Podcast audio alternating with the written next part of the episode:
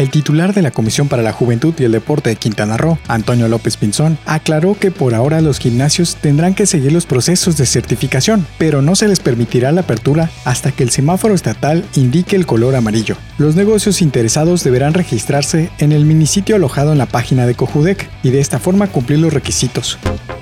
Seguimos con noticias sobre reapertura, pues quienes sí regresarán a las actividades son las unidades deportivas, clubes y academias, que también deberán cumplir con la certificación antes de operar. Al menos 40 asociaciones deportivas podrán hacer uso de las instalaciones, una vez que cumplan las medidas sanitarias.